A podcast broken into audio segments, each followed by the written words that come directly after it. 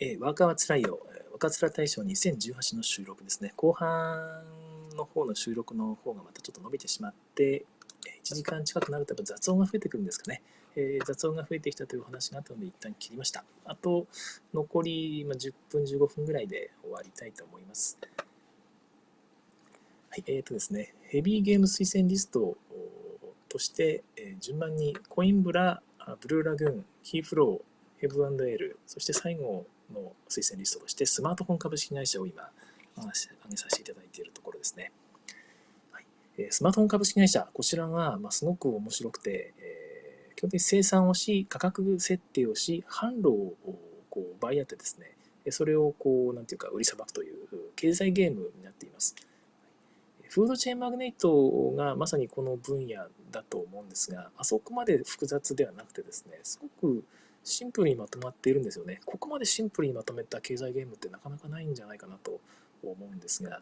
あのまず経済ゲームにありがちなお金っていう概念がないんですよ。まあ、金額はあるんですが、稼いだお金がですね、各ラウンドごとに稼いだお金がそのまま勝利点になってですね、えー、まあ、なんかお金として受け取るわけじゃないんですね。で、生産にはお金がかからなくてですね、えー、いくつ生産するのっていうのを、まあ、毎ラウンド自分で勝手に決めればいいと。でただ、このアクションを決めるときにですね、生産数を増やすと、他の例えば販路を増やすですとか、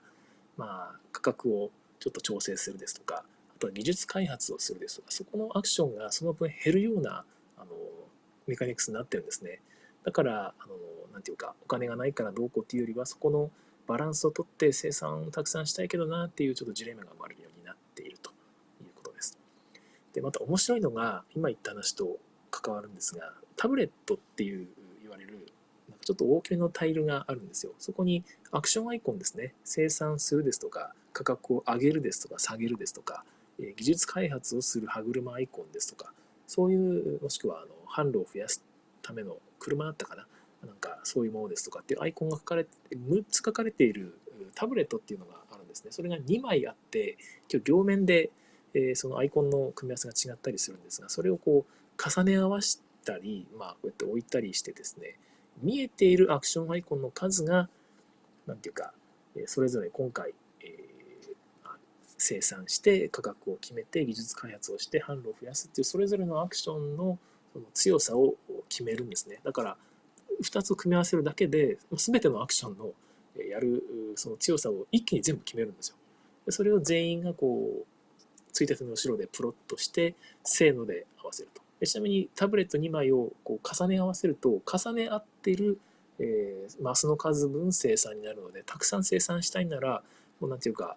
隠さなきゃいけないんですよね。アクションアイコンを。だからたくさん生産したいならばアクション自体を絞らなきゃいけないってことでそこもうまくなってるんですけども。とにかく、えー、各フェーズごとにじゃあ皆さん何しますかじゃなくてもう全部一気に決めちゃうのでえー、そこが時間短縮になってるし、全員同時だからそこも時間短縮ですよね。で、まあ、せーのでオープンしたと、あとは、まあ、大体ほぼ自動的に進んでいくという感じになってるので、本当にサクサク進みつつも、本当にね、熱い展開が生まれるんですよね。うわ、値段そうきたか、みたいな。うわ、そこ先に売っちゃうのか。でね、もう需要残ってないじゃん、みたいなことを毎回毎回みんなでこう悩みながらえ、1時間から90分ぐらいでサクサク遊べる経済ゲームになっています。こういうゲームが1個欲しいと思ってフードチェーンマグネット買ったんですが、あれ、難しい、難しいっていうか、重すぎて、ま、インストも長いですし、なかなか遊べないんですよね。もうすごい好きなんですけど、まあ、それもあって、ま、スマートフォン株式会社は本当にね、これぞ欲しかったゲームっていう感じにちょっとその最終ラウンドの価格設定の比重がだいぶ大きいかなって気はしてるんですが、まあ、それも含めてそういうゲームなんだなっていう感じで、まあ、気軽に経済ゲーム楽しみたい人向けの良いゲームだと思います。スマートフォン株式会社です。で、あれ本当にね、スキーゲームズさんがね、日本語化して、日本語化っていうか日本に輸入してくれて本当に良かったですね。もう一回また輸入してくださるそうなんで、ぜひ持ってない人はあの購入してみてください。はいまあ、経済ゲームが好きな人ですよね。あの経済ゲーム苦手な人もいると思うんで、まあ、そういう部分で、えー、興味が向く人はぜひ買って損はしないと思います。ちょっと高いので。はい、ということで、えー、っと、ヘビーゲーム賞は残りましたニュートンでした。ちょっと意外に思われた方もいるかもしれないですが、どうだったかな。わかりませんけども。はい、ニュートンですね、私がその兆候と絡めて結構いっぱいツイートしてたんで、えー、皆さんも覚えてる方もいらっしゃるかもしれないんですが、えー、何回かあ今回ヘビーゲームで挙げたタイトルの中で、インタラクションの塊だという話をしたんですが、このゲームは逆です。インタラクションがほとんどないです。でですね、この今回の若面大賞の話で、振り返りの時にもちょっと話したりもしたんですが、何だったかな？何の話をした時に出たんだったかな？えー、っと、あまあ忘れてしまったけど、他のゲームの重げの話した時に、複雑なのにインタラクションも強いっていうのを両方入ってしまうと、私も読み切れなくて、他の人にね、あの、いいタイルを全部取られちゃうとかね、そういうしょっぱい思いしかしないゲームになっちゃうから辛いんだという話をしたと思うんですけども、このニュートンはインタラクションをその削ってくれてるんですよね。僕は多分これわざとそうしてるんじゃないかと思うんですが、えー、っと、すごい複雑なので、まあ、手元のパズルとか盤面のね、えー、先読みとかをじっくりこう悩めて自分の思い通りにできるゲームなんですけども、そこで人に邪魔されないんですよね。で、だいぶそこが私にとってちょうどいいと言いますか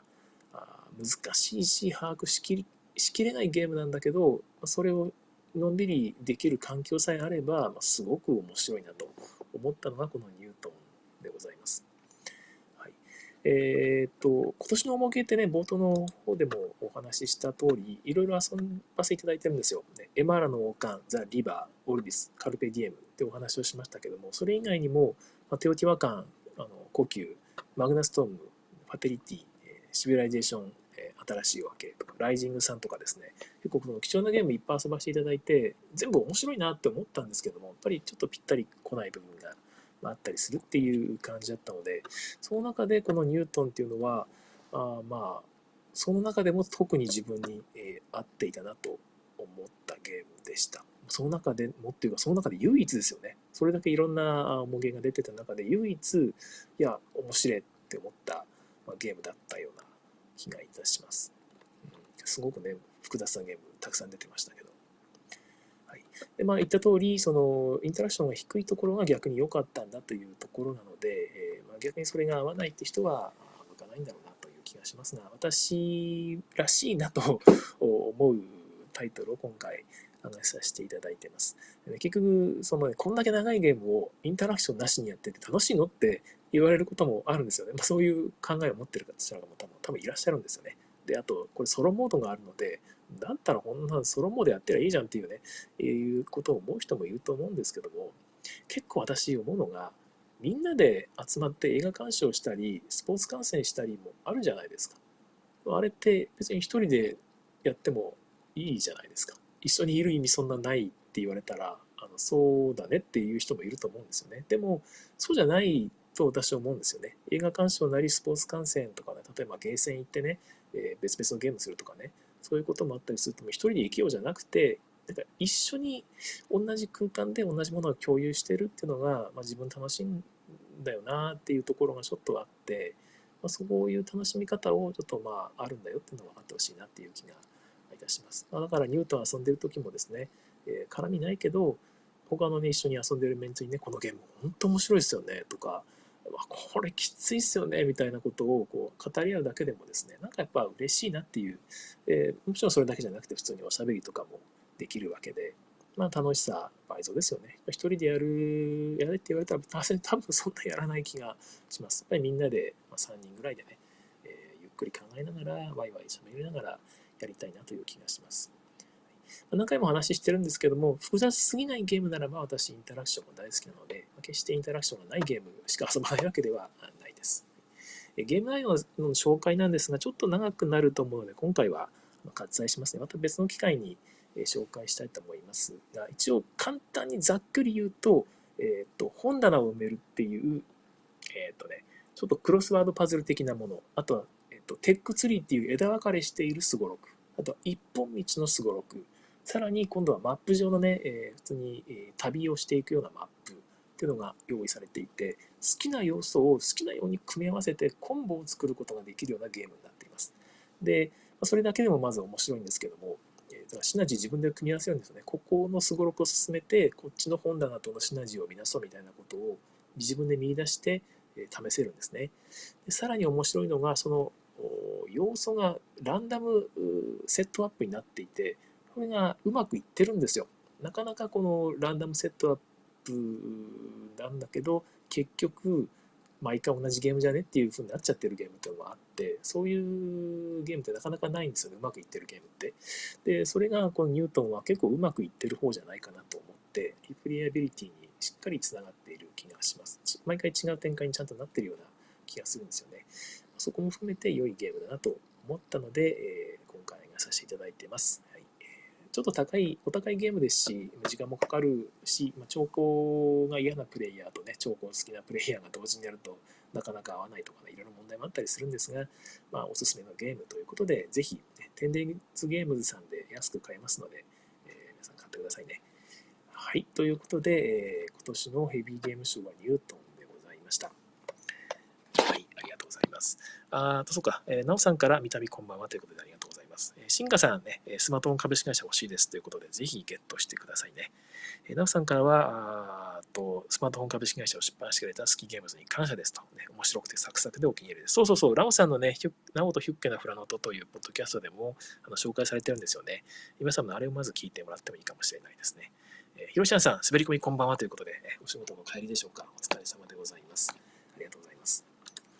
ということで、ざっとご紹介してまいりました。もう一回振り返るとですね、えー、まあ、その、まあ、一回振り返りは、はい、えっと、対象がロストシーライバルズ。はい、ライトゲーム賞が空手トマト。えー、特別賞としてトータスメダル。えー、ファミリーストラテジー賞としてブドアミアスター、ラストスパイクのことですね。えー、で、ヘビーゲーム賞としてニュートンをお願いさせしていただいています。で、こちらの内容はですね、これ終わり次第、もうブログに実は書いておりまして、これを公開設定をオンにするだけで公開されますので、えー、そちらを読んでいただければ、もう語った内容がそのまま書かれてますので、えー、また振り返りにもいいんじゃないでしょうか。あ、そうそうですね。一応買わな、結局買わなかったり、一応今回買ったゲームの中で挙げてさせていただいてるんですが、まあ、買わなかったり入手できなかったり、もしくはですね、買ったけど、そんな遊ばなかったなってゲームの中でも、すごく面白かったゲームがいくつかあるんですね。えざっと名前だけ挙げます。えキューバード、え汽車は進むよ、ウェンディゴの怖い話、えクワックサルバー、ウェルカムトゥー、バレリアの村、ブルゴーニュダイスゲーム、ダウンフォースです。えー、ですね、キューバードはね、すごく面白いカードゲームなんですが、なかなか手に入らなくてですね、もう何回もバネスさんのやつを逃してますので、結局諦めて、フランスのフェルベールに発注してしまいました。え、ダウンフォースはですね、すごく一回遊ばせていただくことがあって面白いんですが、まあ、レースゲーム自体がなかなかやれないんですよね。ただもう投げ売りされるようになったら欲しいかな。うん。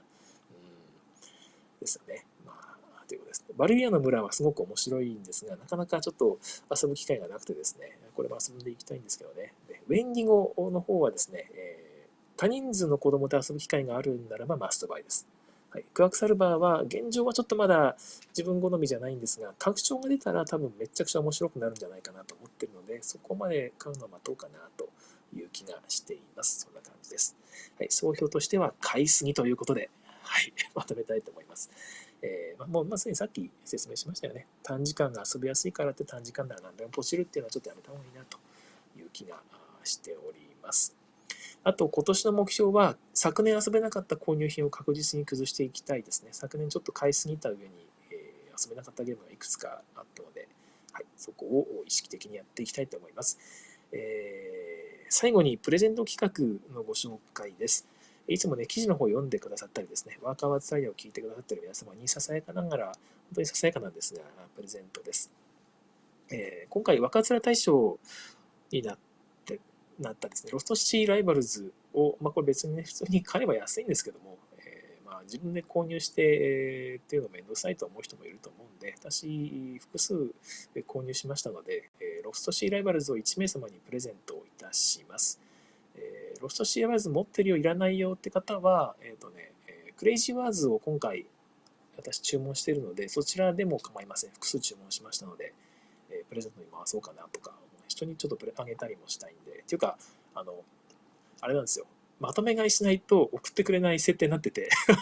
複数買うしかねえかなって仕方なく買ったやつなので、ぜひもらってください。ロストシーライバルズかクレイジーワーズをプレゼントいたします。ロストシーライバルズは、えっ、ー、と、ボードゲームギークに森下さんがね、和訳公開してくださってます。えー、と、クレイジーワーズの方は、えー、と和訳も名もないんですが、まあ、別にさっき言った通りのルールなんで、分かんなかったら聞いてください。えー、和訳シールはありません。はい。ということで、プレゼントの応募方法は、ツイッターで、えー、ハッシュタグ、若つらプレゼント、若はカタカナ、つらはひらがな、プレゼントはカタカナですね。若つらプレゼントというハッシュタグと、これ、この後に公開する記事があるんですが、その URL をつけて何でもいいのでツイートしてください。えっ、ー、と、年間購入まとめ2018というタイトルの記事が、あの部屋とボードゲームと私と酒と涙と男と女というブログの中に、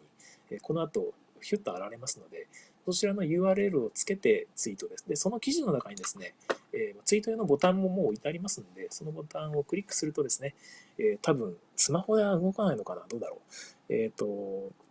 まあ、うまいこと、そのタグと URL が両方ついたツイート用の画面が開くと思います。多分でもまあうまくいかなくても最悪若面プレゼントっていうハッシュタグがついていれば、えー、大丈夫ですので多分 はいまああんまり多かったらあその両方ついてる人優先するかもしれないけど、まあ、その、えー、プレゼント応募ぜひしてくださいね。えーと、締め切りが1月20日、2019年の1月20日日曜日の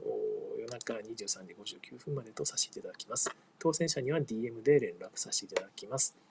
ということで、えー、まあ、爽やかながらプレゼントさせていただきますので、ぜひ、えー、ご応募ください。はい。ということで、長々とご聞きいただきました。ありがとうございました。2時間ちょっとかかってしまいましたね。えっ、ー、と、新華さん、総評買いすぎ笑いましたということで ありがとうございます。本当にね、買いすぎですわ。はい。えー、今年もまた、ポッドキャストの方もやっていきたいと思うんですが、冒頭でもうちょっと軽く言いましたっけ、えーと、あんまり、あれですね、朝やろうとしてもなかなか難しくてですね、まこうやって夜やってもやっぱりですよね、だらだらだらだら喋っちゃうんですよ。あの時間が区切られていて、開始時間も含めて全部制限があるって方が私多分向いているみたいで、えー、こんな風に自由にいつでもできるってなると、ちょっとだらだら喋り続けてしまうので、やっぱり、か、そういう通勤のタイミングがある時にまでお休みですね。で、たまにこんな感じで突発的に、え、特別でやることはあるかもしれないので、その時はまたお楽しみにしてください。4月ぐらいから通勤が始まる可能性が高いです。え、その時はお楽しみにお待ちください。え、今日はお聴きくださいましてありがとうございました。では、さようなら。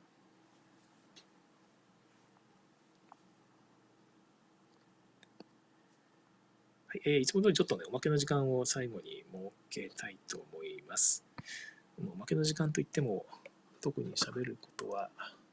なかったりするんですが、そうそう、と昨年末ぐらいに小野さんとね、えー、対談しましたよね。あれ面白かったですよね。なんかまた対談を一緒にしてくださる方いたら、なんか話してもいいなと思うんですが、何を喋るのかって言われると確かに難しいんですよね。うん。複数、この人の話を聞いてみたいとか、まあなんかこの2人が喋っているのを聞いてみたいとかあったら、ぜひ、えー、ですよね、YSK さんをぜひね、お呼びしてお話ししたいなと思うこともあるんですが、いつもね、その、ラーメン屋に、あのエチボの帰りにラーメン屋で喋ってるんですけど、いや、この話、収録してえなっていう思うことが結構あってですね、こんな濃い、面白い話を、こんなラーメン屋で消費しちゃっていいんだろうかって思う時が結構あったりしてですね、いやいやいや、いや、収録したいなと思うこともあったりいたしますけども、また、それも含めて、そういうゲストをお呼びしての収録なんかもしてみたいなと思います。はい。ということで、まあ、おまけコーナー、ここまで。それでは、次回更新をお楽しみに。さよなら。